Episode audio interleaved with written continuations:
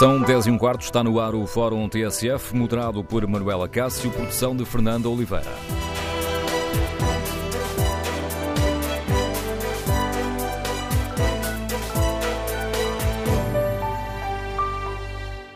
Bom dia. O facto de muitos médicos e enfermeiros trabalharem simultaneamente no público e no privado é um problema? Afeta a qualidade do serviço que é prestado aos doentes? No Fórum TSF, queremos ouvir a sua opinião, o seu testemunho sobre um tema que diz respeito a cada um de nós. Queremos ouvir a sua opinião. O número de telefone do Fórum é o 808-202-173. 808-202-173. Este debate foi relançado pela nova Ministra da Saúde, Marta Temido, que há cerca de um mês defendeu que o pluriemprego dos profissionais de saúde é um problema que não podemos esconder, que devemos enfrentar. Marta Temido, que é especialista em administração hospitalar, defende que os médicos eh, do Serviço Nacional de Saúde que ocupam cargos de chefia deveriam trabalhar em exclusividade no público. Ora, no Fórum TSF, queremos ouvir a sua opinião, queremos saber se concorda com esta proposta. E pensando de uma, de uma forma mais global, devemos ou não caminhar para a exclusividade de médicos e enfermeiros do Serviço Nacional de Saúde, separando de uma vez águas entre público e privado? Que méritos, que virtudes encontra nesta medida? Número de telefone do Fórum 808-202-173. 808-202-173. Pode também participar escrevendo a sua opinião no Facebook da TSF ou na página da TSF na internet. Em tsf.pt perguntamos também aos nossos ouvintes devemos caminhar para a exclusividade dos profissionais de saúde no SNS? 82% dos ouvintes que já responderam responderam sim. Mas antes de escutarmos as eh, primeiras opiniões, vamos saber concretamente o que defendeu Marta Temida há cerca de um mês num estudo apresentado no Conselho Económico e Social, no Guedes. O estudo dá o exemplo dos cargos intermédios. Pela maior responsabilidade que têm, diretores de departamento e de serviço devem voltar a ter a opção de trabalhar em exclusividade no público, sendo preciso clarificar os pagamentos extra a que têm direito, algo que hoje não acontece. No estudo que apresentou a 21 de setembro, Marta Temido argumenta que é urgente fazer a caracterização exata do fenómeno do pluriemprego nos trabalhadores do Serviço Nacional de Saúde. Lamenta ainda que nos anos mais recentes tenha deixado de ser conhecido o número de médicos em exclusividade de funções. Ignorar o problema, diz a evidência internacional citada pela nova ministra, não vai fazê-lo desaparecer. Deixar o assunto à consideração da ética individual não regula de forma suficiente o risco. É preciso pensar nas novas gerações, investir em incentivos financeiros e nas condições materiais de trabalho. As melhores soluções passam por assumir o problema abertamente. Ora, está lançado o debate no Fórum TSF, tal como acabamos de escutar nesta investigação jornalista Nuno Guedes. Não temos dados oficiais eh, concretos que nos mostrem quantos médicos estão a acumular o público com o privado. Mas uh, em agosto, uma informação do Jornal de Notícias mostrava-nos que apenas um quarto dos médicos especialistas estavam no Serviço Nacional de Saúde de indicação exclusiva. Um valor que tinha vindo a descer ao longo dos últimos anos, uma vez que este regime de trabalho, de exclusividade, foi extinto em 2009. Na preparação deste Fórum TSF, encontrei ainda um outro dado que nos pode também ajudar a perceber eventuais efeitos negativos desta, desta medida. Um estudo uh, feito pelo Instituto de Saúde Pública no Porto, foi no início de 2017, em que foram escutados cerca de 1.500 médicos da região norte, concluiu que mais de 75% dos médicos admitiam trocar o Serviço Nacional de Saúde pelo privado. Está lançado o debate, queremos ouvir a sua opinião. O facto de tantos médicos e enfermeiros trabalharem simultaneamente no público e no privado é um problema que devemos uh, tentar resolver. Isto está a afetar a qualidade do serviço que é prestado aos doentes, dos cuidados que são prestados aos doentes. Devemos ou não uh, ter um Serviço Nacional de Saúde que caminha para uma exclusividade de médicos e enfermeiros. Número de telefone do Fórum 808-202-173. 808-202-173. 173. Primeiro convidado do Fórum TSF hoje é o Dr. São Lourenço, que lidera a Associação de Administradores uh, Hospitalares. Dr. São Lourenço, muito bom dia. Como é que escuta este alerta da agora Ministra Marta Temido e anteriormente sua colega na Associação de Administradores Hospitalares? O pluriemprego é de facto um problema? Bom, repare, será importante perceber qual é que é a raiz desta situação. Uh, e efetivamente a razão de nós não termos evoluído para uh, uma maior, até uma dedicação uh, quase exclusividade entre o Serviço Nacional de Saúde está muito relacionado com as condições de trabalho e com as condições de exercício de funções de direção dentro do Serviço Nacional de Saúde. Uh, e é importante perceber como é que nós conseguimos alterar essa situação, até porque nós não, não, não é uma questão de dizer que é necessário ter todos os profissionais em exclusividade, mas a questão é deles voluntariamente optarem pela exclusividade dentro do Serviço Nacional de Saúde. Ou seja, não é criar um regime próprio, mas é criar essas condições de trabalho. E a verdade é que durante os, últimos anos, durante os últimos 10, 15 anos, existiu uma grande reestruturação das carreiras hospitalares, que atualmente estão em vias de ficar resolvidas, mas que ainda continuam a ter algumas uh, deficiências. Agora, repare, nós em alguns lugares já temos a exclusividade obrigatória, existem impedimentos próprios para o exercício de funções, nomeadamente a nível dos conselhos de administração e também alguns impedimentos a nível das direções uh, de serviço. Agora, será importante criar essas condições, também perceber que é necessário que essas uh, pessoas que exercem funções de gestão também têm que ter programas de formação contínua para que consigam exercer essas funções com melhor competências e capacidades. Agora, é preciso é, é criar realmente essas condições para que as pessoas voluntariamente optem pelo Serviço Nacional de Saúde, algo que tem sido bastante difícil, até pelas limitações que existem a nível gestionário das organizações, em que o próprio papel dessas direções intermédias tem sido muito subalternizado e mesmo dos conselhos de administração em funções de decisões centralizadas ao nível do Ministério das Finanças. Hoje um diretor de serviço, por exemplo, não tem capacidade para gerir uh, prontamente o seu serviço por várias deficiências gestionárias das organizações. Eh, enquanto Presidente da Associação Portuguesa de Administradores eh, Hospitalares, gostaria de ver o Serviço Nacional de Saúde caminhar neste sentido, de, criando condições para que eh, médicos e enfermeiros trabalhassem em exclusividade no, no público? Não, naturalmente, todos os profissionais não são médicos e enfermeiros, ou seja, é necessário criar as condições para que o Serviço Nacional de Saúde seja desenvolvido através dessa marca de Serviço Nacional de Saúde e que os, profissionais optem voluntariamente por trabalhar dentro do Serviço Nacional de Saúde. Porque também estou certo que a grande maioria dos profissionais, se tiverem as condições adequadas, vão optar pelo Serviço Nacional de Saúde. E a verdade é que ele só será desenvolvido se tivermos profissionais completamente dedicados à causa pública, até porque nós também conhecemos as situações relacionadas com o burnout profissionais, é exclusiva de Portugal, mas a verdade é que o pluriemprego reduz muito a capacidade e o empenho, o engajamento dos profissionais dentro da sua atividade diária, até pelo próprio esgotamento que têm no exercício de funções. E o Dr. Alexandre Lourenço há pouco já aflorou esta questão. Claro que isto só poderá ser conseguido se as pessoas que ficam em exclusividade forem recompensadas por isso. Não, não tem que ser necessariamente uma recompensa pecuniária. A verdade é que grande parte dos problemas que nós vivemos hoje dentro dos hospitais passam por condições de trabalho. E essas condições de trabalho devem ser garantidas e os profissionais devem se sentir valorizados através de uma carreira, de um sistema meritocrático, para que eles se dediquem completamente ao Serviço Nacional eh, de Saúde.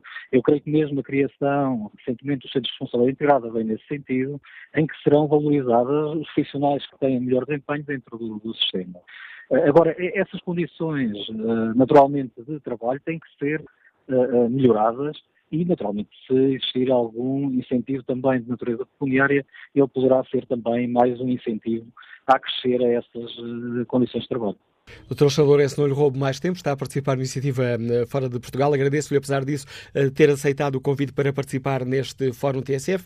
Fica o contributo do Presidente da Associação Portuguesa de Administradores Hospitalares, apoiando a exclusividade dos funcionários, dos médicos, dos enfermeiros, mas não apenas, mas daqueles que trabalham no Serviço Nacional de Saúde. Seria um passo importante. Que opinião têm os nossos ouvintes sobre esta questão? Estamos aqui, de facto, confrontados com um problema. O facto de existirem, sobretudo médicos e enfermeiros, uh, a trabalharem simultaneamente no público e no, e no, privado. Este é um problema. Uh, é urgente enfrentarmos este problema e perceber qual é a situação, como defendeu a agora, ministro, agora Ministra da Saúde, Marta, Marta Temido. E devemos ou não caminhar no Serviço Nacional de Saúde para tentar a exclusividade, para que quem trabalha no público não acumule com o privado. Queremos ouvir a sua opinião. O número de telefone do Fórum é o 808-202-173. 808-202-173. Francisco Ribeiro é profissional de saúde, liga-nos Seixal. Bom dia, qual é a sua opinião?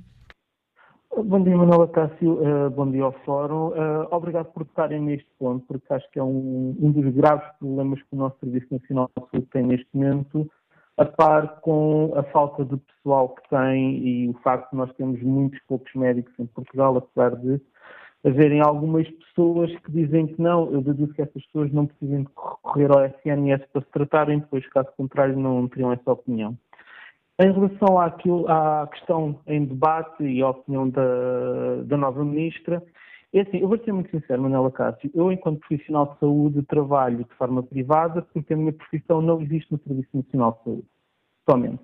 Porque no dia em que ela existir no Serviço Nacional de Saúde, eu estarei na primeira linha de pessoas a candidatarem só às posições que possam existir, porque eu sou de uma opinião, do ponto de vista filosófico, que o serviço de saúde deve ser sempre público. Ou seja, não deve, num Estado social não deve sequer existir a hipótese de um serviço de saúde privado. Mas existe, é o mundo em que vivemos e temos de lidar com isso. Agora, o que nós não podemos aceitar de maneira nenhuma, e isto devia ser uma preocupação da ordem dos médicos, porque estas coisas, quando acontecem, denigram, de, eh, de, destroem ou mancham a reputação da classe médica, que é permitir que uh, haja o acúmulo de funções e de postos entre o público e o privado, em que muitas vezes quem acaba por estar prejudicado é o público. E também é preciso ver outra coisa, que é os rendimentos das pessoas. Porque nós não podemos agora uh, dizer a todos os médicos que trabalham no público e no privado, não, não, vocês ou trabalham num lado ou trabalham no outro. Aqueles médicos que estão na medicina com um sentido de missão, compreendendo que ser médico é, acima de tudo, servir os outros eles vão tentar optar pelo público, porque eles querem servir os outros. Mas depois há as, as obrigações que as pessoas, entretanto, vão assumindo ao longo dos anos. Aqueles médicos que estão no, na medicina somente para ganharem dinheiro e enriquecer, esses vão pensar duas vezes, vão escolher o privado e entre aqueles que vão escolher o privado porque eles querem ganhar dinheiro e aqueles que até gostariam de escolher o público, mas têm obrigações financeiras que não lhes permitem isso e acabam de escolher também o privado, vai levar a que haja uma destruição quase completa do pessoal médico dentro do Serviço Nacional de Saúde. Portanto, eu concordo com a Ministra, realmente tem de haver alguma exclusividade, principalmente nos cargos de topo, porque são cargos, como dizia o senhor que foi convidado, que agora não me lembro. Alexandre Lourenço, que é o Presidente da Associação de Administradores Hospitalares. Exatamente. Uh, há, há, esse senhor disse muito bem, há postos que não, se, não, não são compatíveis com a pessoa ter dois, dois, dois cargos ou dois, dois trabalhos porque são cargos que aquilo exige 24 horas sobre 24 horas. E esses cargos devem ser muito bem remunerados para garantir que a pessoa esteja ali, primeiro porque gosta e depois porque sinta que o seu esforço é valorizado. Todos os outros é preciso ver caso a caso e perceber que, se calhar, uh, um médico de família pode muito bem estar durante a manhã a dar consultas no centro de saúde e à tarde estar num hospital privado mas se calhar um neurocirurgião ou um cirurgião ocular ou um cirurgião vascular que faz cirurgias de 4 a 8 horas, não é compatível trabalhar consultas no privado e no público em simultâneo, fazer cirurgias de um lado e fazer cirurgias do outro. Ou um perde ou perde o outro. Assim, assim vai ser impossível. Muito obrigado. opinião de Francisco Ribeiro e que opinião sobre este tema tem o Dr. José Teixeira Gomes, que é médico, que nos liga do Porto. Bom dia. Bom dia, Sr. Manuela Cássio. Muito, muito, obrigado por me ter dado a palavra. Eu quero, em primeiro lugar, felicitar a nova Ministra da Saúde pela lucidez da sua primeira declaração pública enquanto Ministra.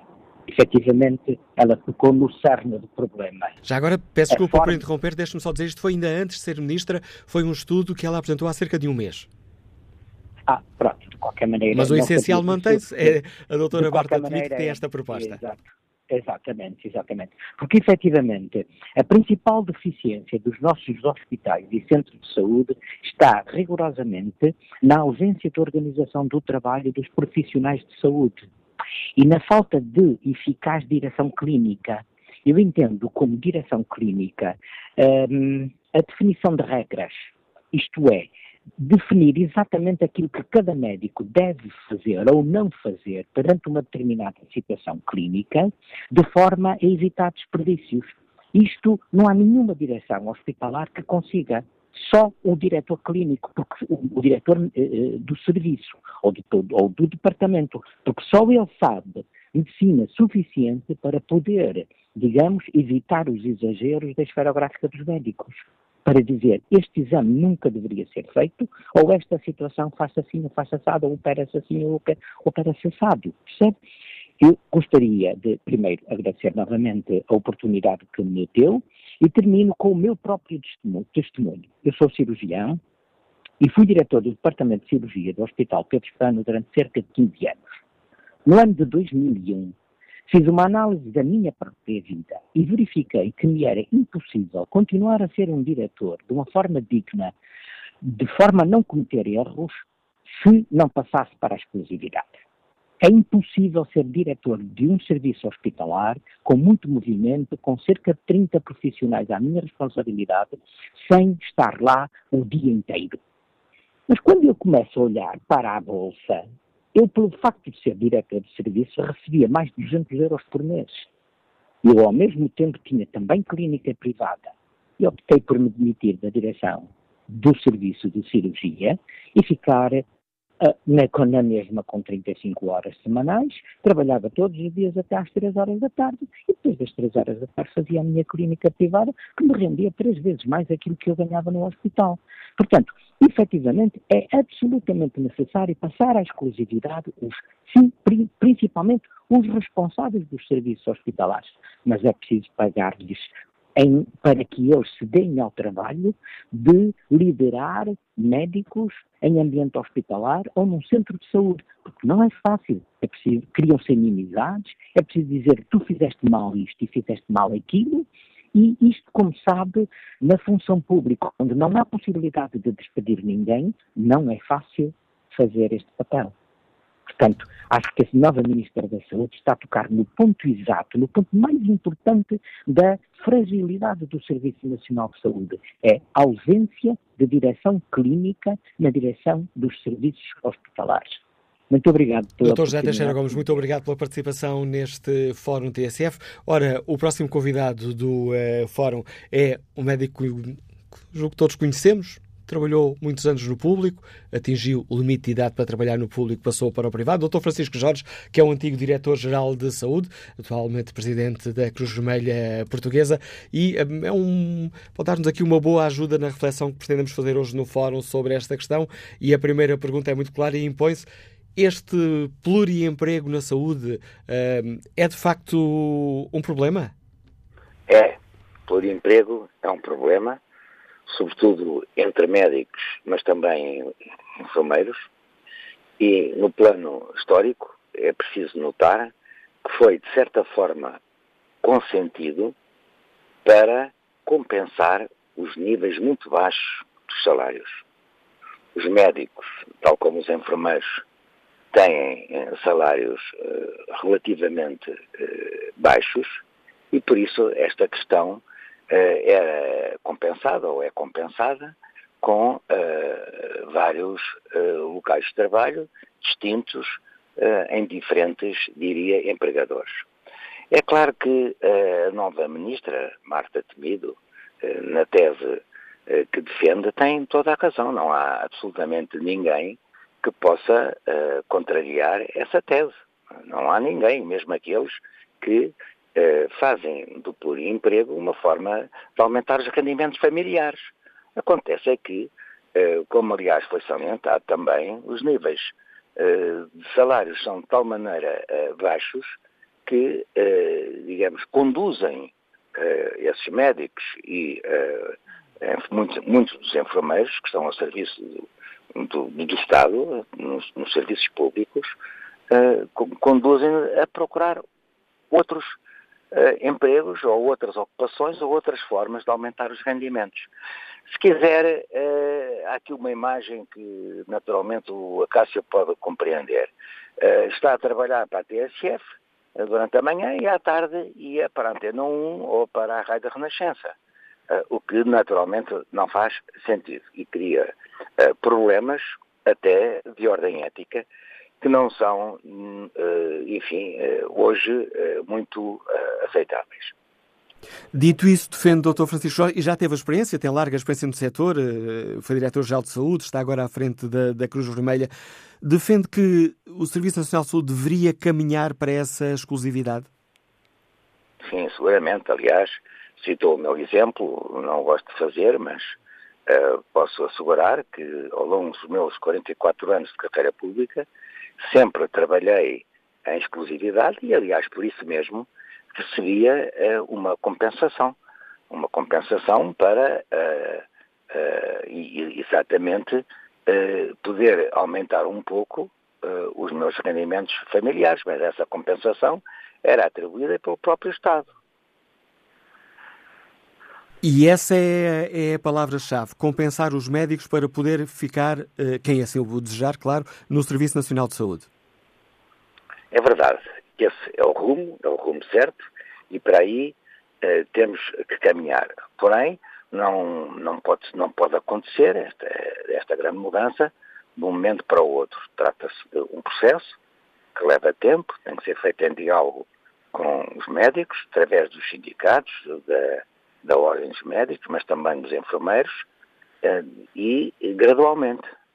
Eh, esta questão de iniciar o exemplo pelos diretores de serviços é, é ideal, seria assim esse processo, mas também há outras formas de o fazer, como contratos para aqueles que são formados em termos de especialidade no próprio Serviço Nacional de Saúde, continuarem determinados anos em regime de exclusividade, porque repare, não faz qualquer sentido que o Serviço Nacional de Saúde forme um jovem interno, por exemplo, em anestesia, anestesiologia, e que uma vez terminada a sua formação, ele saia do Serviço Nacional de Saúde para o setor privado. Não, não faz sentido. Não faz sentido. E é, é exatamente por isso, enfim, socialmente todos compreenderão que é preciso criar novas regras eh, para evitar a saída de especialistas do Serviço de Saúde a caminho de outras ocupações.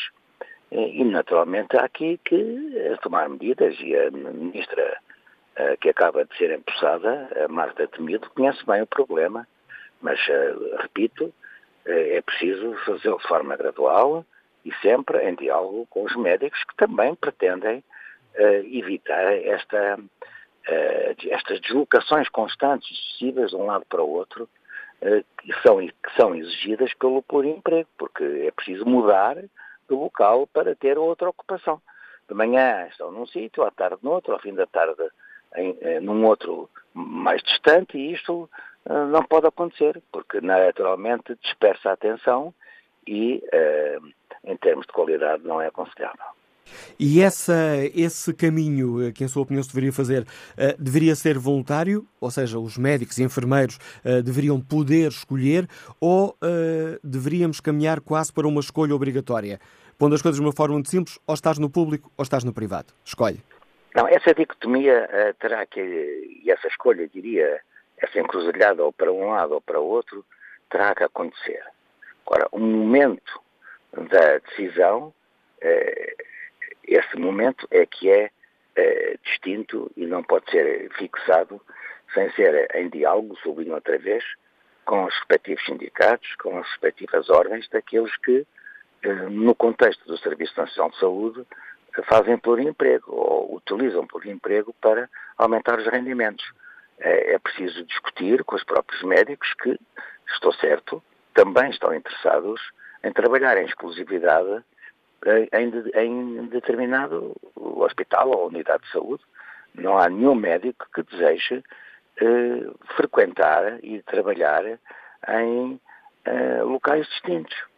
É, é, natural. Agora, isso foi, já sublinhei, em termos históricos, era quase que um convite.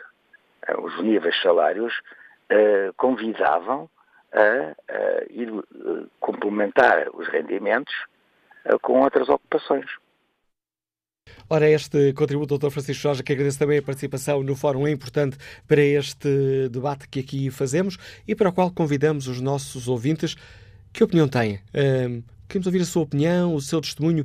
O facto de termos tantos médicos e enfermeiros a trabalharem simultaneamente no público e no privado é um problema uh, que o país deve enfrentar, como defende agora a Ministra da Saúde, uh, Marta Temido, e pelo menos nos cargos de desfia, Os médicos que ocupam esses cargos no Serviço Nacional de Saúde deveriam trabalhar em exclusivo, não podendo uh, acumular com trabalho no privado? Queremos ouvir a sua opinião. Número de telefone do Fórum é o 808-202-173. 808-202-173. Queremos ouvir a sua opinião. O Serviço Nacional de Saúde deveria ou não caminhar para a exclusividade, oferecendo aos profissionais, estamos aqui a salientar sobretudo médicos e enfermeiros, oferecendo aos profissionais condições de carreira e de financiamento de ordenado que lhe permitissem ficar apenas no público. Queremos ouvir a sua opinião na página da TSF na internet, no inquérito que fazemos. Um, a pergunta é clara: devemos caminhar para a exclusividade dos profissionais de saúde no SNS? 80% dos ouvintes responde sim. Que opinião sobre esta questão tem António Souza, que é técnico de farmácia, que nos liga de Braga? Bom dia. Bom dia. Uh, obrigado pela oportunidade. Uh, de facto, eu uh, sou apologista de que a exclusividade exista na, no Serviço Nacional de Saúde. Mas o problema está nas condições que eles dão, inclusive aos enfermeiros. E falo com dados de conhecimento próprio quando um enfermeiro acaba por fazer 12 horas, seja aos sábados, seja aos domingos, seja feriados, noites, eh, chega ao fim do mês com cerca de 800 euros. É óbvio que depois acabam por fazer eh, mais uns part-times fora do local do Serviço Nacional de Saúde. E enquanto a Sra. Ministra não resolver este problema, e eu estou completamente de acordo com a posição dela, mas tem que criar condições aos enfermeiros, aos médicos, para que assim aconteça. Porque de outra forma, eh, não há possibilidades de um enfermeiro com uma profissão que muitas vezes é super desgastante, é, eles que passam as horas mais difíceis com os doentes e acabem por chegar ao fim do mês eh, com um salário que não é compatível com a sua responsabilidade e com a sua formação. Opinião de António Souza, que nos liga de Braga. Vamos agora escutar Carlos Vasconcelos, médico, professor universitário, liga-nos do Porto. Bom dia, professor Carlos Vasconcelos. Bom dia, como está, doutor Manuel Cássio? Olha, eu, eu não resisto, não resisti a intervir, ouvi as últimas três ou quatro intervenções eh, para, para dizer da minha própria experiência. Eh, eu, eu desde que acabei a especialidade de medicina interna, eh, quando apareceu a exclusividade aí por 87, 88, uh, obviamente aderia. A maior parte, aliás, dos internistas, creio eu, no país, estarão em exclusividade. E os, e os especialistas de medicina interna são os especialistas base de um hospital. E, e passámos, fiquei muito contente porque o, o, Sistema Nacional de Saúde esteve quase todo, quase, quase, quase, a, a, dividir-se entre privado e, e, e público, porque Houve uma lei que saiu que obrigava os internos de especialidade a estar, os especialistas eh, que acabavam, perdão, os internos de especialidade, depois os diretores de serviço, e, e faltava então os, os, os, antigos, os velhos, entre aspas, especialistas, uh, uh, fazerem opção, porque estavam habituados, e era bastante difícil, estavam habituados à coexistência. Ora, o que acontece?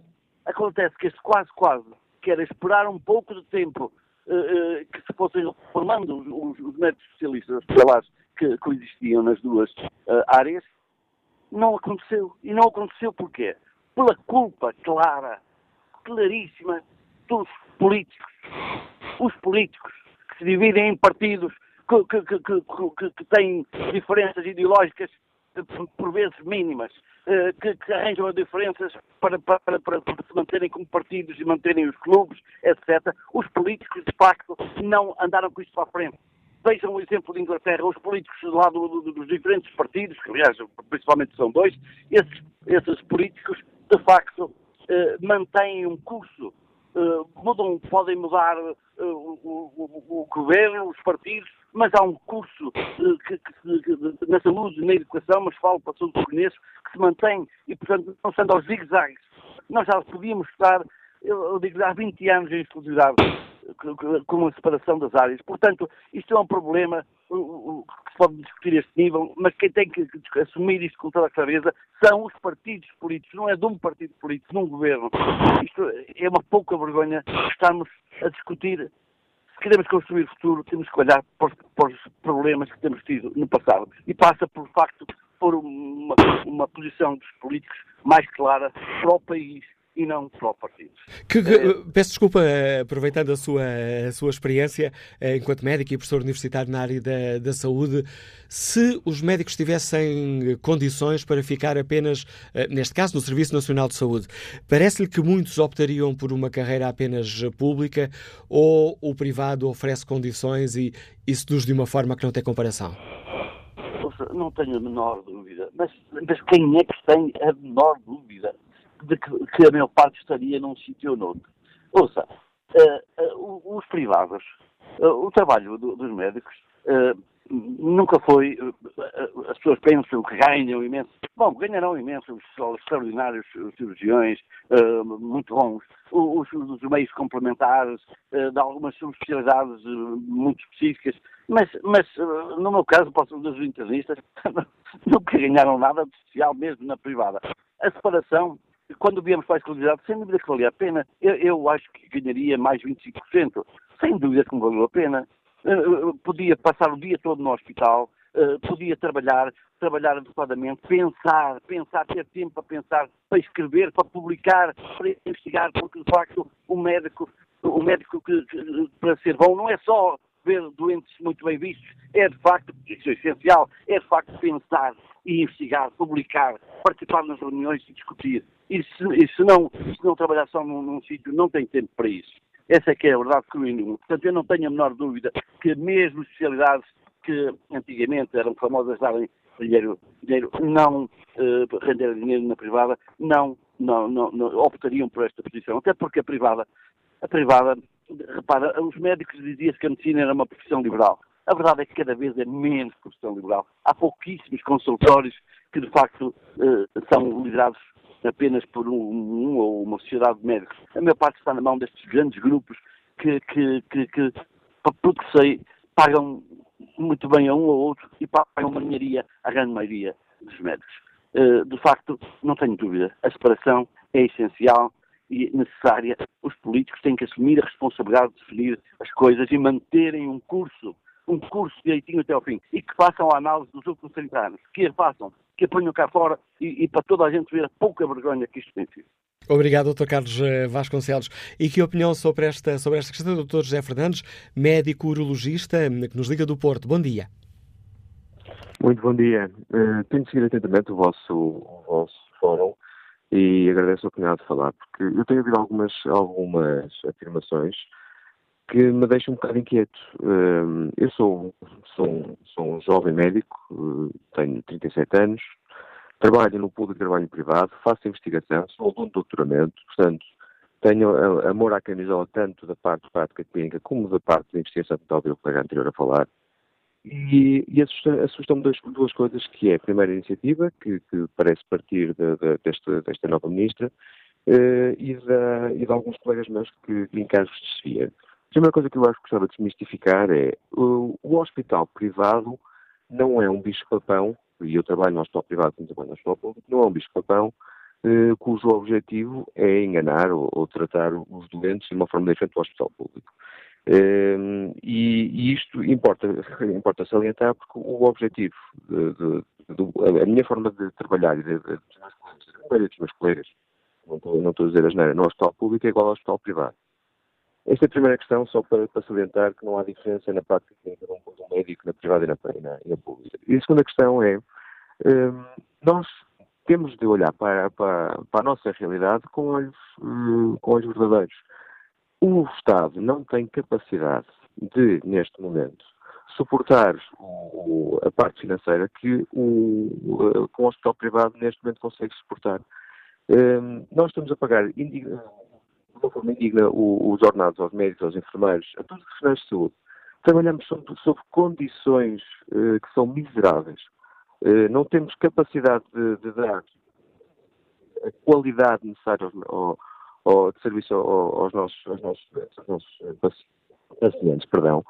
Uh, e a realidade é esta, não há dinheiro. Não, nós não temos capacidade de, de fazer.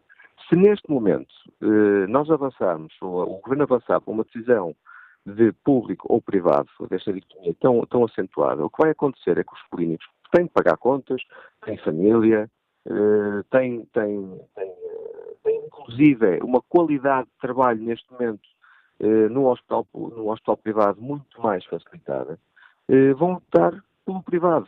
E o Serviço Nacional de Saúde vai ficar esvaziado. Portanto, nós temos que ser realistas naquilo que estamos a pedir aos profissionais de saúde. Se nós optarmos por esta situação, o que vai acontecer é que o Sistema Nacional de Saúde vai ficar esvaziado.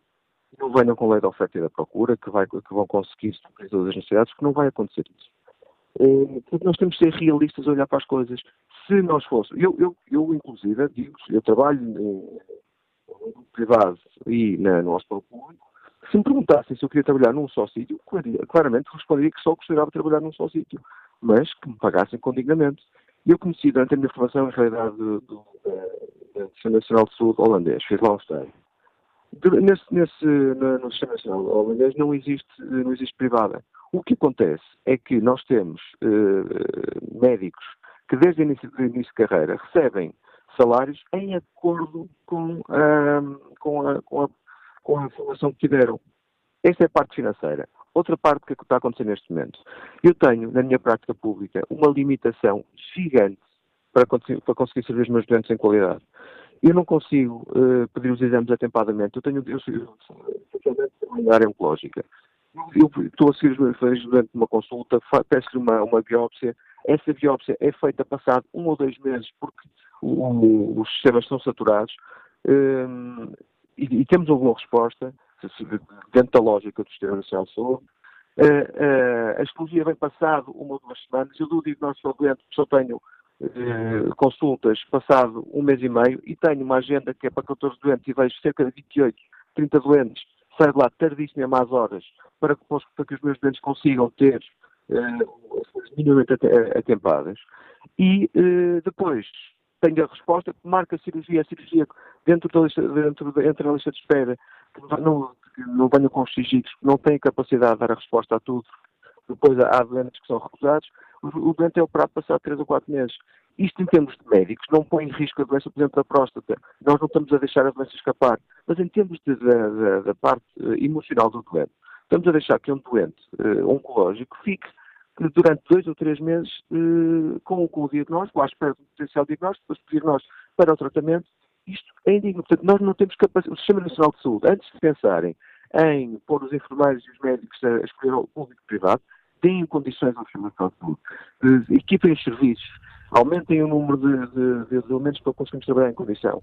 Não comecem uh, o trabalho pelo lado mais fraco, aquele que é mais, que é, que é mais politicamente correto. E é com este apelo, Dr. José Fernandes, que agradeço a participação no fórum, que chegamos ao fim da primeira parte do programa. Vamos retomar o debate a seguir às notícias das 11 e queremos ouvir a sua opinião. Esta acumulação de emprego, sobretudo de médicos e enfermeiros uh, no público e no privado, é um problema? Devemos enfrentar este problema? O Serviço Nacional de Saúde deveria ou não caminhar para a exclusividade? Queremos ouvir a sua opinião. O telefone do Fórum é o 808-202-173.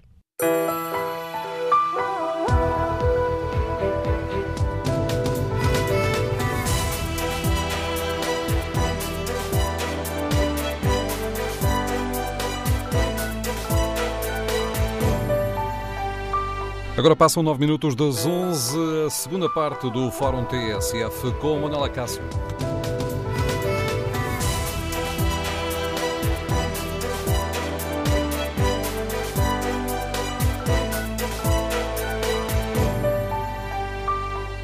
Retomamos o Fórum eh, TSF, onde perguntamos aos eh, nossos ouvintes se uh, o facto de os médicos e enfermeiros trabalharem no público e no privado é um problema uh, que afeta a qualidade dos cuidados que são prestados aos doentes e se esta é uma questão que, que deve ser encarada de frente e analisada, como defende agora a Ministra uh, da Saúde, Marta Temido.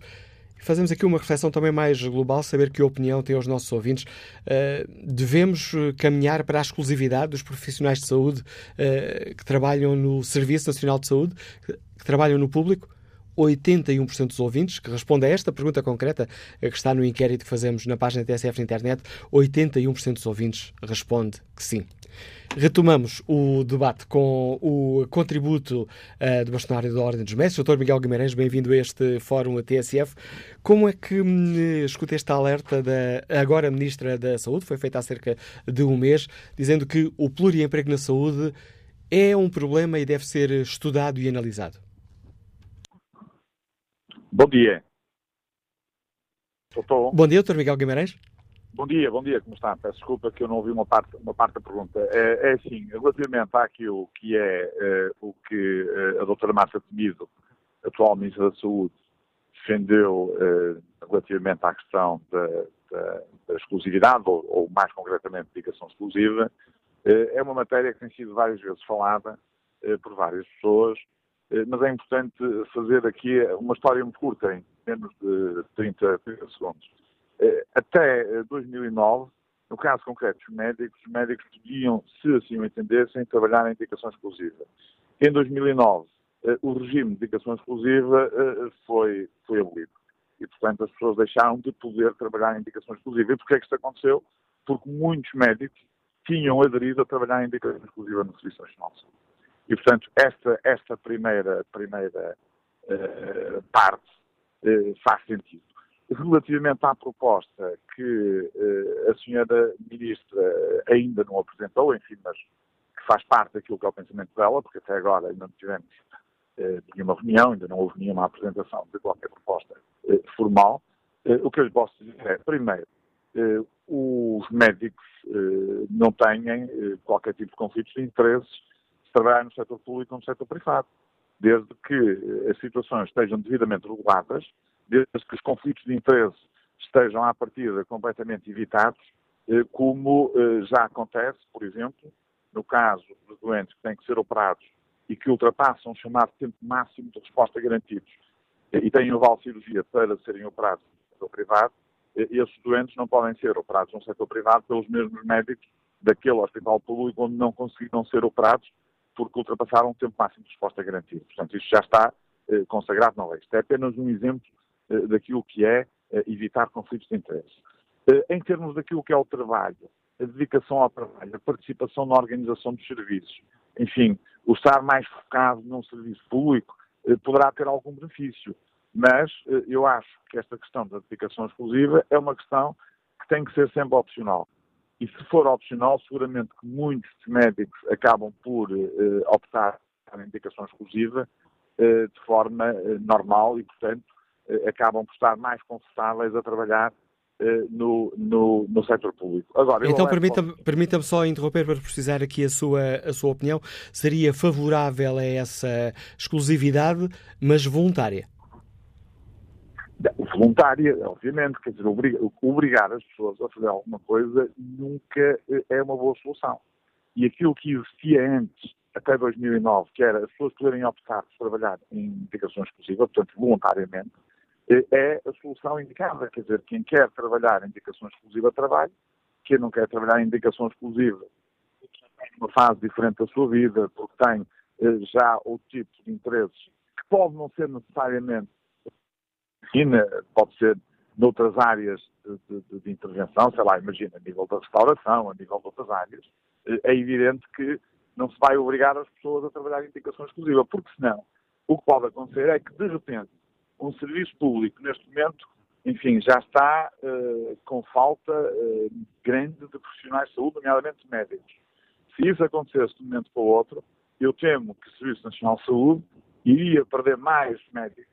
E isto, obviamente, não seria bom para o setor público. Portanto, nós temos que contar uh, com as pessoas que estão interessadas em trabalhar no setor público, seja com aquelas que estão interessadas em trabalhar em indicação exclusiva, seja com aquelas que, apesar de terem outros interesses no setor privado, mesmo que não seja na área da medicina, querem também dar o seu contributo e, e que são importantes, como acontece hoje em dia, em várias áreas de especialidade, como é o caso da dermatologia, da radiologia, enfim, e muitas outras especialidades. Esta, este é de facto um problema que, naquele estudo que foi apresentado pela agora Ministra Marta Temido, apresentado há cerca de um mês, ela identificava que não sabemos ao certo quantos médicos, e referia-se concretamente à questão dos médicos, quantos médicos estão a, a, acumular público e privado, e que esta é uma questão que deve ser uh, estudada para percebermos uh, qual é o cenário com que estamos confrontados.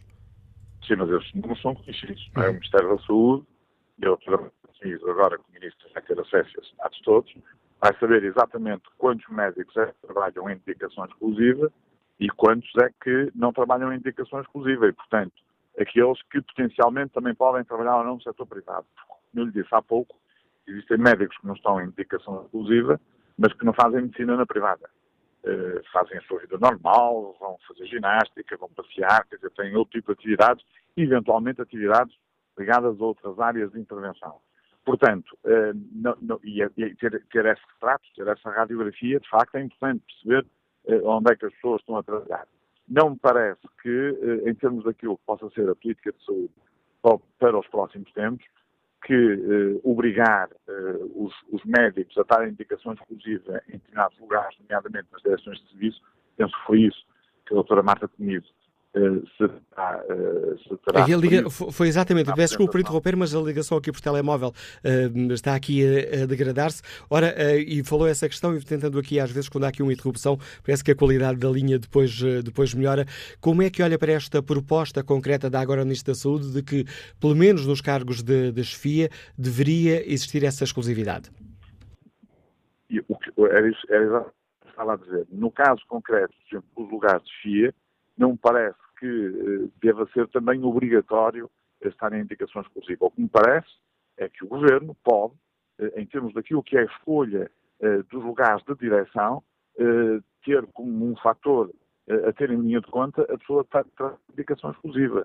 São coisas, são coisas completamente distintas. Porque pode ser um fator de seleção, porque senão acontece aquilo que está a acontecer nos hospitais e nos, e nos centros de saúde, que é eh, não ter uma, um, um, leque de escolha de pessoas que têm capacidades eh, especialmente desenvolvidas para isso, eh, seja na área da medicina, da governação clínica, seja na área da gestão, mas que não podem ser diretores de um departamento ou de um serviço, ou até diretores clínicos.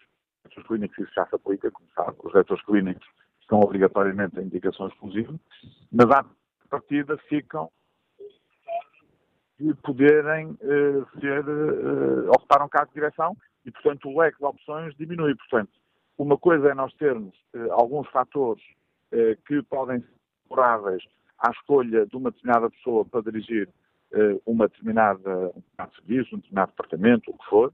a outra coisa é considerar isso obrigatório, vai, obviamente, reduzir bastante o leque. Mas, enfim, mas é uma matéria que nós temos que conversar. Eu acho que é uma matéria pode ser uh, facilmente conversada uh, com uh, a Sra. Ministra da Saúde, até porque, como eu lhe disse há pouco, até 2009 a carreira médica incluía a possibilidade de os médicos poderem trabalhar em indicação exclusiva. E o número de médicos que na altura já tinha optado, até essa altura, optado por trabalhar em indicação exclusiva, ascendia a cerca de 35% dos médicos do Serviço Nacional de Saúde. Portanto, era um, era um número já muito significativo. E por isso, é, é que o governo de então eh, resolveu suspender a possibilidade dos médicos poderem trabalhar em indicação exclusiva, porque achavam que não tinham, uh, o, o, não tinham dinheiro suficiente para pagar às pessoas que estavam a escolher a, a trabalhar em indicação exclusiva. Sr. Bastonar, agradeço o importante contributo que trouxe ao debate que fazemos no Fórum uh, TSF, uh, o primeiro contributo do Dr. Miguel Guimarães, bastonar da Ordem dos Médicos. Espreito um, aqui o debate online. Uh, Dília Monteiro escreve com esta, participa com esta opinião. Sim, respondendo à pergunta que fazemos, se deveriam, um, deveriam proceder para, as, para a exclusividade no Serviço Nacional de Saúde, responde sim. Com cargos de chefia, deveriam trabalhar apenas no Serviço Nacional de Saúde, mas é preciso remunerações adequadas.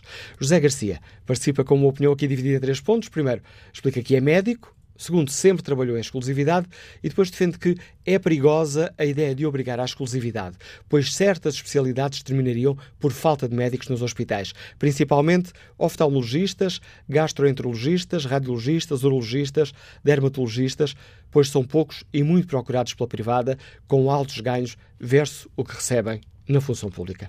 Próxima convidada do Fórum TSF, a doutora Maria Belém Roseira, ex-ministra da Saúde, lidera a Comissão de Revisão da Lei de Bases da Saúde. Muito bom dia, doutora Maria Belém, bem-vinda ao Fórum Muito eh, TSF. Dia. Gostava de, gostava de lhe perguntar quanto a esta questão concreta que hoje aqui debatemos. Qual é a sua opinião? Qual é a sua proposta? Devemos caminhar para uma exclusividade de, de médicos e enfermeiros? Eh, para além de eu saudar a Semanal Cássia aos ouvintes, queria dizer o seguinte. Uh, um sistema de saúde, o Serviço Nacional de Saúde uh, em particular, é uma organização muito complexa, não é? E é uma organização que existe para servir as necessidades em saúde de uma população. E, portanto, o estatuto dos profissionais deve ser, e o seu regime de trabalho, eh, deve ser analisado e visto tendo em atenção essa prioridade de servir adequadamente as pessoas. Eh, e, e, nesse sentido, a própria Lei de Bases eh, considera que tem que haver a possibilidade, ou pode haver até mecanismos ou incentivos financeiros que promovam a dedicação exclusiva, e não apenas a dedicação exclusiva no domínio da prestação de cuidados, mas também na investigação em saúde, mas isso tem que ser visto sempre caso a caso e em função de cada organização. Eh, esse eh, e-mail que acabou de referir há pouco eh, põe um bocadinho o dedo na ferida. Quer dizer, a exclusividade obrigatória poderia levar a que muitas especialidades ficassem a descoberto até porque a exclusividade, enquanto regime, tem sempre que ser pago, porque eh, tem que ter um aumento, não é um reforço do ponto de vista da sua remuneração. Mas há algumas especialidades em que, mesmo havendo esse reforço de remuneração, as pessoas prefeririam não estar em regime de exclusividade porque nunca ganhariam aquilo que ganham em termos eh, de vários serviços que prestam. Portanto, em meu entender, eh, aquilo que deve ser permitido é eh, promovida a exclusividade quando isso assegurar também uma gestão eficiente e adequada dos recursos. Por exemplo, num serviço, se só tiver uma pessoa em exclusividade, essa exclusividade até significar um horário diferente, isso pode não ser compatível com uma boa organização das equipes, porque em saúde trabalha-se normalmente em equipe. Portanto, devem ser sempre avaliados os interesses na gestão adequada dos recursos existentes. Se for possível, evidentemente, que eu sempre considerei uh, que é muito melhor uh, para os profissionais trabalharem apenas num sítio do que em vários, porque as pessoas trabalham em vários sítios para compor a sua remuneração mensal, eh, mas eh, no caso de isso não ser possível pelas especificidades da organização, não há recursos suficientes, etc., o que deve haver é um registro uh, do, digamos, desses diferentes sítios onde a pessoa trabalha para impedir para controlar quaisquer conflitos de interesse, uma vez que eles devem a todo custo ser evitáveis. Na lei de bases, nós propomos isso mesmo, não é? Uh, que possa haver esse registro, que deve ser, aliás, criado esse registro, e que pode uh, ser criados ou podem ser criados incentivos financeiros que promovam a dedicação exclusiva. Esta formulação muito aberta pretende ajustar-se às diferentes realidades. A saúde e o sistema de saúde e o Serviço Nacional de Saúde não são homogéneos e nós precisamos de estar no, em todo o país e funcionar 24 sobre 24 horas por dia.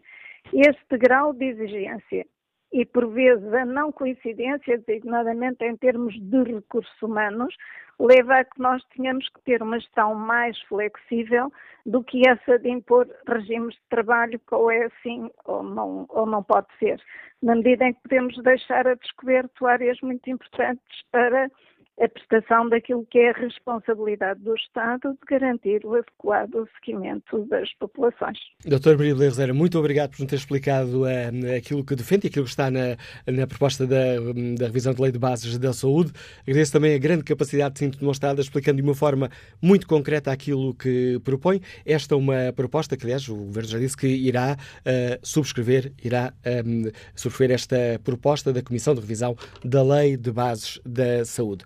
Vamos agora escutar a opinião de António Meireles, está reformado, liga-nos de Paredes de Cora. Bom dia. Olha, bom dia, sou Manuel Acácio.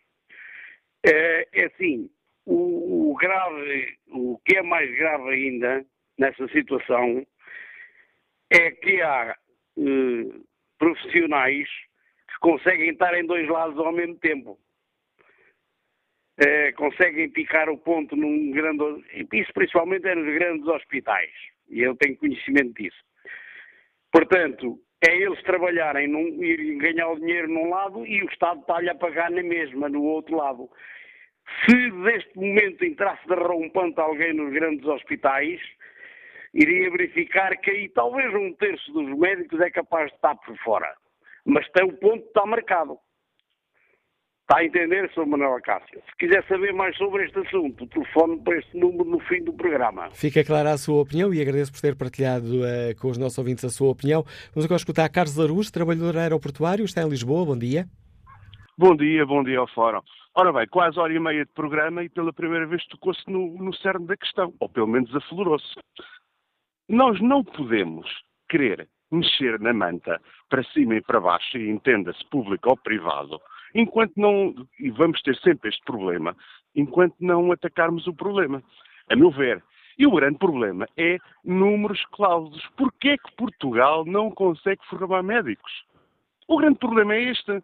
Eu recordo-me com toda a clareza de ver a constante oposição feroz dos, dos diversos bastonários das ordens do, da Ordem dos Médicos a, a lutarem contra tudo e contra todos, punha logo em causa a qualidade do, do, do ensino de medicina.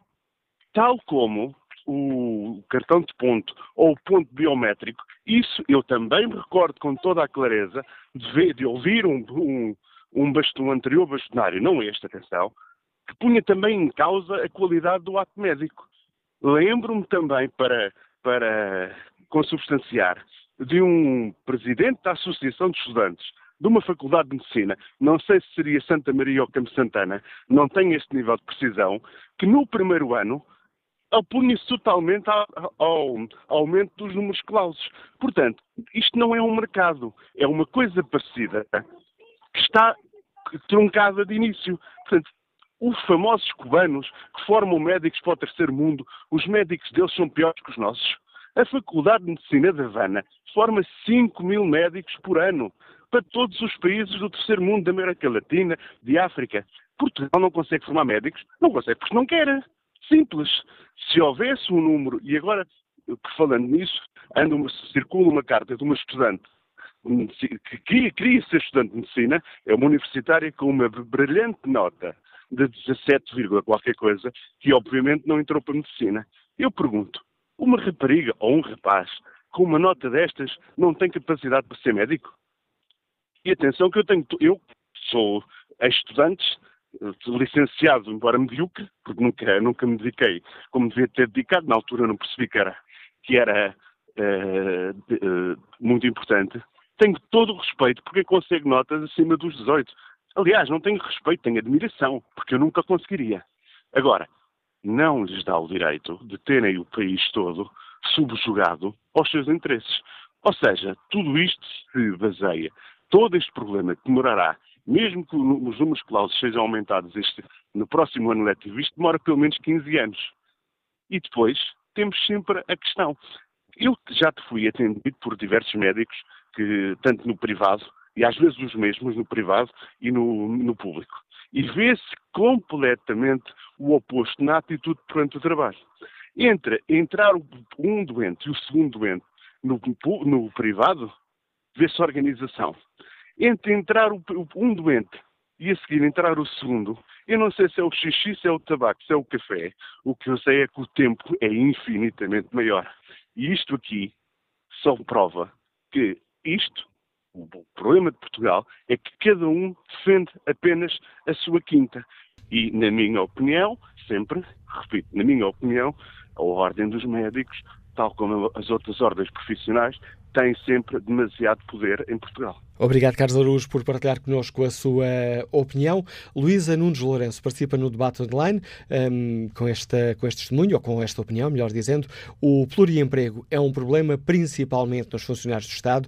As 40 horas ou as 35 horas de trabalho semanal não podem ser ultrapassados.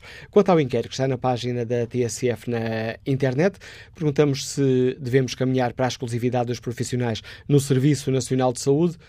81% dos ouvintes considera que sim. Vamos agora ao encontro da bastonário de Ordens Engenheiros, a Fernanda Rita Cavaco. Bom dia, bem-vinda ao Fórum TSF. Peço-lhe um primeiro comentário a esta alerta da agora Ministra, foi feito há um mês, ainda não era Ministra, mas da agora Ministra da Saúde, de que o pluriemprego entre os profissionais de saúde é um problema que devemos encarar. É, é aliás, no verão eh, eu já tinha falado nisso, portanto, deve haver exclusividade para quem trabalha no Serviço Nacional de Saúde, deve haver uma separação daqueles que trabalham no privado e no Serviço Nacional de Saúde, evidentemente que depois têm que arranjar forma de pagar essa exclusividade no Serviço Nacional de Saúde, mas uh, o SNS tem que ter, digamos, tropa própria para não termos os problemas sistemáticos que temos de acessibilidade, de uh, listas de espera para consultas, listas de espera para cirurgia, e estava a ouvir esse senhor que falou relativamente ao, ao biométrico e relativamente aos números clausos dos cursos. O biométrico, por exemplo, para os enfermeiros já existe em todo o lado. O problema é que não existe para todos os profissionais e deve existir, uh, sobretudo nos centros de saúde, que é um sítio onde se resistiu sempre muito a que, a que o ponto, o chamado ponto, fosse implementado para todos os profissionais e não apenas para os administrativos, auxiliares e enfermeiros. Uh, mas o problema em termos de números, se nós olharmos para os números em termos da OCDE, e valia a pena refletir uh, porque é que Portugal tem um número de enfermeiros abaixo da média da OCDE, muito abaixo, portanto a média situa-se nos 9.2 e Portugal tem 6.2 enfermeiros por mil habitantes, no uh, Serviço Nacional de Saúde Privado e Social e apenas 4,2 só no SNS, mas depois, quando olhamos para o número de médicos, esse, esse valor inverte-se completamente. Portanto, Portugal tem um número de médicos acima da média da OCDE, mas depois faltam-nos profissionais médicos no interior. E, portanto, se calhar devemos refletir porque é que isso acontece. Estão todos concentrados nos grandes centros, não querem ir para o interior. Portanto, há aqui uma série de questões que valia a pena, e nisso acho que a nova ministra tem toda a razão, no, no sentido de defender a caracterização de, de, de, onde é que estão os profissionais, não é? onde é que eles trabalham, e efetivamente nós ou estamos uh, com o nosso horário no público ou estamos com o nosso horário no privado. No caso Nos concreto dos enfermeiros, gostaria. Tempo, Peço desculpa de, de, de interromper. Uh, no caso concreto dos, dos enfermeiros, portanto, a senhora Bolsonaro defenderia que deve, o SNS deveria caminhar, tanto quanto possível, para uma exclusividade. Claro que sim, porque uh, é evidente que aquilo que eu defendo não defendo só para uma classe profissional quando digo que tem que haver separação clara entre o público e o privado e o SNS tem que ter uma tropa própria, isto aplica-se a todos os profissionais, inclusive aos enfermeiros. Portanto, embora uh, não seja possível aos enfermeiros, porque não é, uh, estarem fora do público no seu horário para estarem a trabalhar no privado, mas depois com a certeza que também existem situações de acumulação e que se lhes pagassem a, acumulação, portanto saírem do, do seu horário do SNS e irem trabalhar para o privado. Mas se existisse essa exclusividade, muitos dos enfermeiros não teriam um segundo emprego. Obrigado, Sra. Bastonária Ana Rita Cavaco, por participar neste debate. Uh, opinião clara da bastonária da Ordem dos uh, Enfermeiros. O SNS deveria caminhar para uma exclusividade dos uh, profissionais. Que opinião tem Felipe Matos, industrial, Liga-nos de Pombal. Bom dia. Muito bom dia. Bom dia, Filipe Matos. Bom dia. Está a ouvir-me?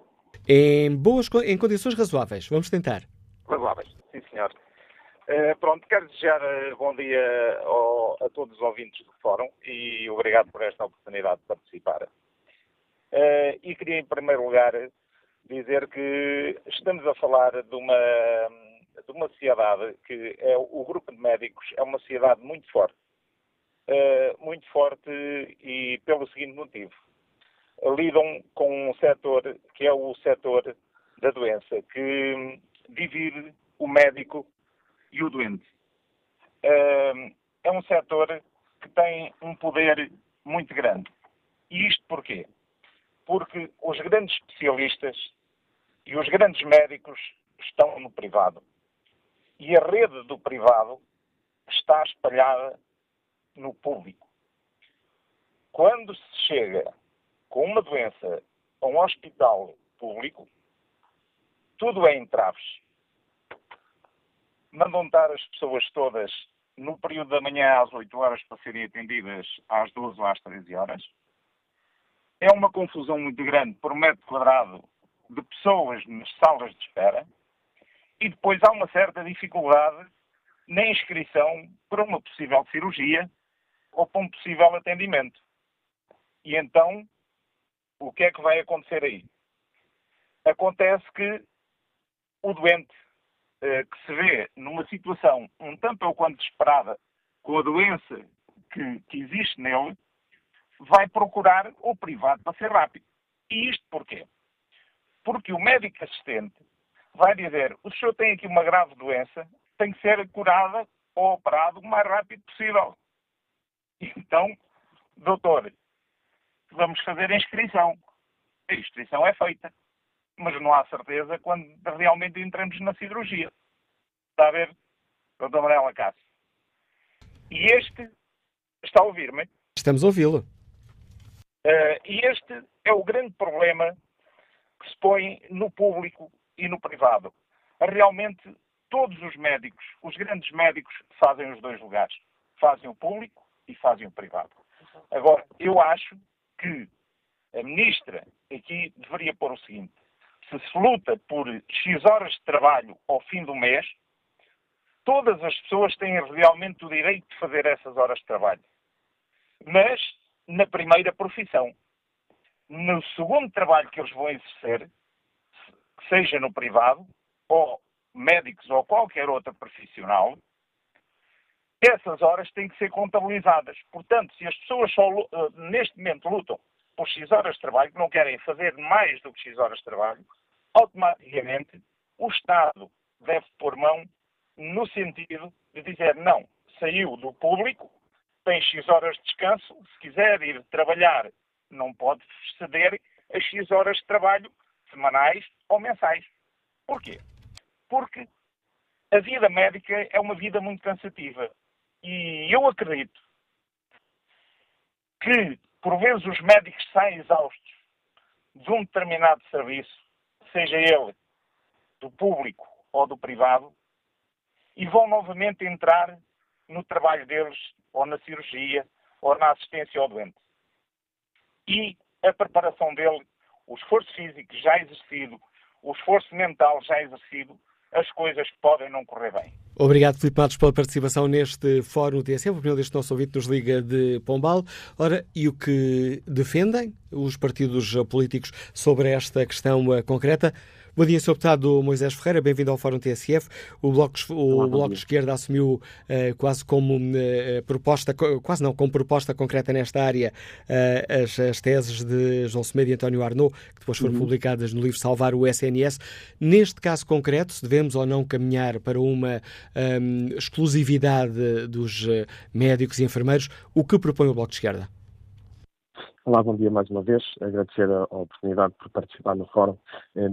É verdade, o Bloco de Esquerda assumiu eh, uma proposta de lei de bases que resulta muito do trabalho de António Arnold e João Semedo e que nessa lei de bases também fala da exclusividade e da promoção da exclusividade dos profissionais da saúde, de todos os profissionais da saúde. É verdade que Muitas vezes o, problema se coloca uh, com maior intensidade nos médicos e nos enfermeiros também, mas existem muitos outros profissionais que devem ter o direito de trabalhar em exclusividade no Serviço Nacional de Saúde, técnicos superiores de diagnóstico terapêutico, técnicos superiores de saúde, uh, muitos outros. Porquê é que a exclusividade é importante e porquê é que o Bloco de Esquerda defende a exclusividade dos profissionais de saúde no Serviço Nacional de Saúde e porquê é que nós consideramos que este deve ser um assunto a ter em cima da mesa agora para, para debate. Porque a exclusividade protege e reforça o Serviço Nacional de Saúde. Só tendo equipas que são completamente dedicadas ao Serviço Nacional de Saúde é que nós temos eh, boas equipas só tendo pessoas que efetivamente trabalham apenas para o Serviço Nacional de Saúde, é que nós temos equipas rotinadas, habituadas a trabalhar entre si e, portanto, que permitem um aumento da qualidade do Serviço Nacional de Saúde. Para além disso, a exclusividade no Serviço Nacional de Saúde é uma salvaguarda também para o utente, porque é fácil de perceber, por exemplo, que a segurança do utente está mais acautelada e melhor acautelada se no Serviço Nacional de Saúde tiver profissionais, desde médicos a técnicos superiores de diagnóstico, enfermeiros, assistentes operacionais, que trabalham apenas no público e não profissionais que estiveram a trabalhar algumas horas no público, que entretanto também foram trabalhar para o privado, que até nem fizeram o descanso que deveriam ter feito para depois no dia a seguir estar a trabalhar outra vez no hospital público. Portanto, também do ponto de vista de segurança do utente e da qualidade dos serviços prestados ao utente, é importante discutir a exclusividade. Nós percebemos, eh, toda a gente percebe, que o Serviço Nacional de Saúde eh, está a atravessar desde há uns anos esta parte uma fase crítica. E das duas uma. Ou nós temos eh, propostas que são mesmo estruturais para resolver problemas eh, profundos do Serviço Nacional de Saúde, ou então esta fase crítica eh, vai continuar e provavelmente vai agravar-se. E uma das propostas estruturais tem que passar pela exclusividade dos profissionais. Ela far-se-á, certamente, eh, garantindo que o Serviço Nacional de Saúde garante boas condições de trabalho. E boas condições de trabalho não são só remuneratórias, são boas condições de trabalho porque garante eh, bons equipamentos, que garante tecnologia de ponta que permite aos profissionais o seu desenvolvimento também eh, enquanto pessoa, enquanto profissional, garante bons horários de trabalho, garante que os profissionais não são obrigados a fazer turnos atrás de turnos e turnos extra e que muitas vezes até nem são remunerados. Portanto, é preciso garantir a exclusividade, mas para isso é também preciso garantir condições que as pessoas fiquem em exclusividade, em exclusividade no Serviço Nacional de Saúde.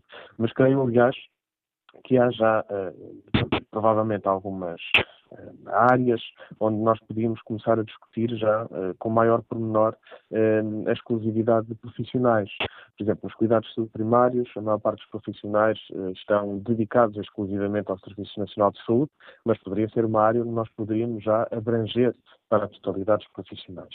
E eu acho que há uma discussão também muito importante, interessante, que é eh, a necessidade dos profissionais que estão em lugares de destaque, de chefias, de chefes de serviço, de, de, de, por exemplo, nos hospitais, ou que estão até na, nas administrações, em direções, etc., esse eh, cargo eh, ser inerente a esse cargo a dedicação exclusiva. Eu creio que é uma discussão que nós temos que ter. É, tem que ser uma discussão uh, apurada uh, e, e, feita também uh, percebendo as possíveis implicações da, da, aplicação da exclusividade, mas é uma, uma discussão que há que ter no Serviço Nacional de Saúde. Obrigado, Sr. Deputado Moisés Ferreira, por explicar aos nossos ouvintes a posição do Bloco de Esquerda, claramente em defesa deste caminhar para uma exclusividade nos profissionais do Serviço Nacional de Saúde. Bom dia, Sr. Deputada Carla Cruz, a deputada do PCP. O Partido Comunista Português tem também já referido esta questão, nomeadamente uh, nos médicos, para que fixar médicos no, no interior. De uma forma global, que, que o que defende o PCP, Sra. Deputada, o SNS deve ou não caminhar para a exclusividade? Muito bom dia e, e obrigada por uh, podermos participar neste, neste fórum. Aquilo que a questão central uh, e que hoje deve estar colocada é a política que vai ser seguida pelo Governo no sentido de caminhar para essa exclusividade. Eu gostaria de relembrar que já há hoje no Serviço Nacional de Saúde vários profissionais de diferentes profissões que estão em regime de exclusividade. e, e entendemos que esse contributo é, é fundamental para a prestação de cuidados de saúde de qualidade, de forma atempada, de uma forma multidisciplinar. Mas, eh, como há pouco referi, era, é importante é saber que, que caminho vai ser construído para uh, que essa seja uma realidade no Serviço Nacional de Saúde. Deixe-me só precisar, PCP... Sra. Deputada Carlos Cruz, para o PCP, este é um caminho que deve ser feito.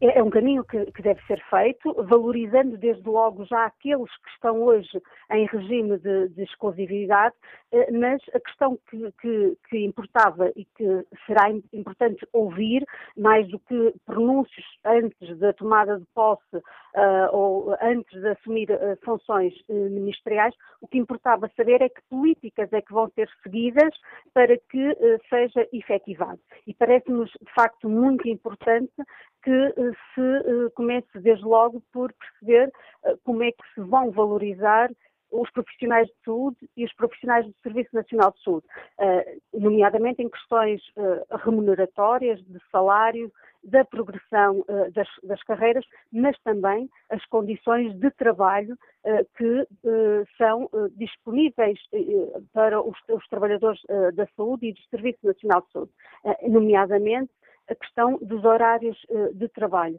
uh, o número de profissionais que integram as equipas. Sabemos hoje que diferentes profissionais, estou a falar muito concretamente de enfermeiros, mas também de assistentes operacionais, que por um, haver uma escassez de profissionais deste, nesta, nestas áreas, são obrigados a fazer turnos seguidos, uh, a, a, passar de um turno para outro. E isto são condições que agravam o caráter de penosidade uh, e com que estes trabalhadores são, são confrontados. Portanto, era importante saber o que é que vai ser feito para contratar mais profissionais das diferentes áreas.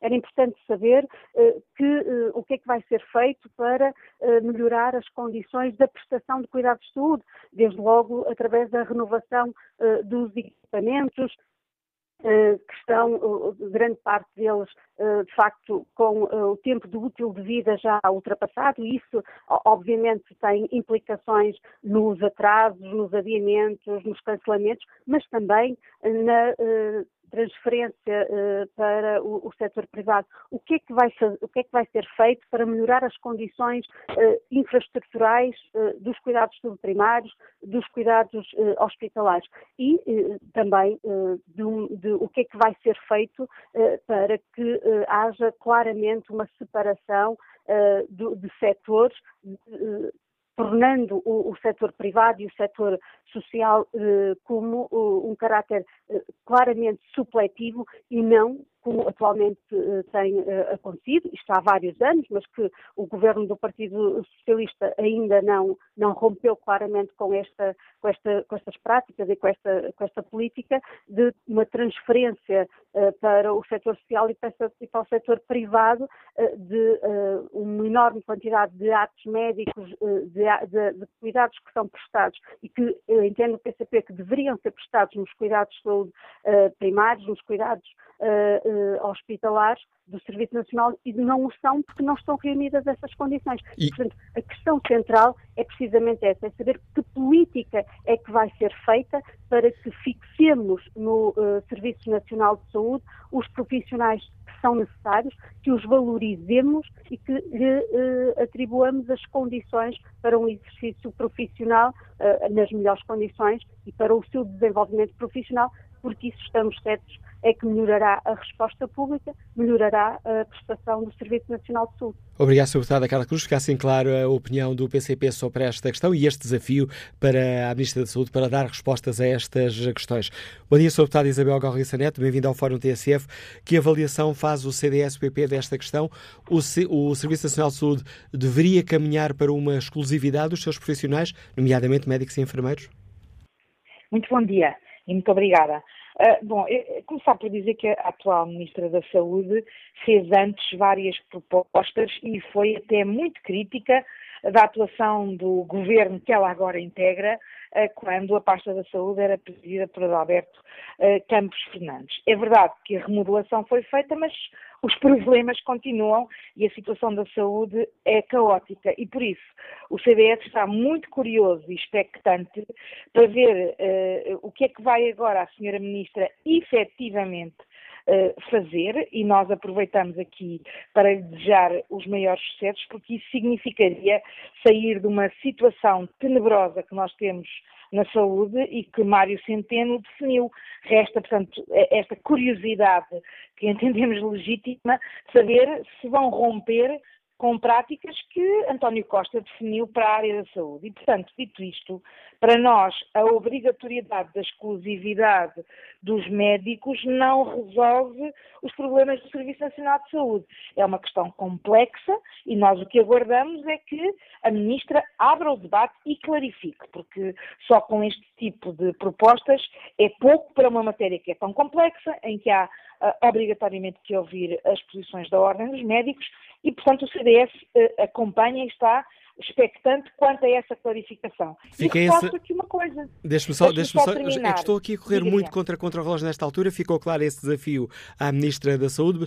O CDS tem uma posição concreta sobre esta questão? Devemos ou não caminhar para uma exclusividade de quem está no Serviço Nacional de Isso Saúde? Isso obriga a definir um conjunto grande de variáveis e eu queria aqui dizer, nomeadamente a questão da liberdade dos médicos, nomeadamente o tipo de regime de trabalho e as remunerações, a substituição de, de, de mecanismos, de, de, desculpem, de uh, uh, uh, materiais que estão obsoletos e de equipamentos que estão obsoletos e que condicionam a fixação dos médicos no serviço público e, portanto, nós não reduzimos a questão da gestão dos recursos humanos no Serviço Nacional de Saúde à questão da exclusividade e queríamos deixar isso bem claro. E queria, de facto, dizer que por termos essa visão ampla e defendermos que, obviamente, o Serviço Nacional de Saúde, e sem qualquer tipo de, de, de idealismo político e de preconceito ideológico, nós defendemos que o Serviço Nacional de Saúde é um pilar do Sistema Nacional de Saúde, onde outros parceiros são necessários e muito bem-vindos,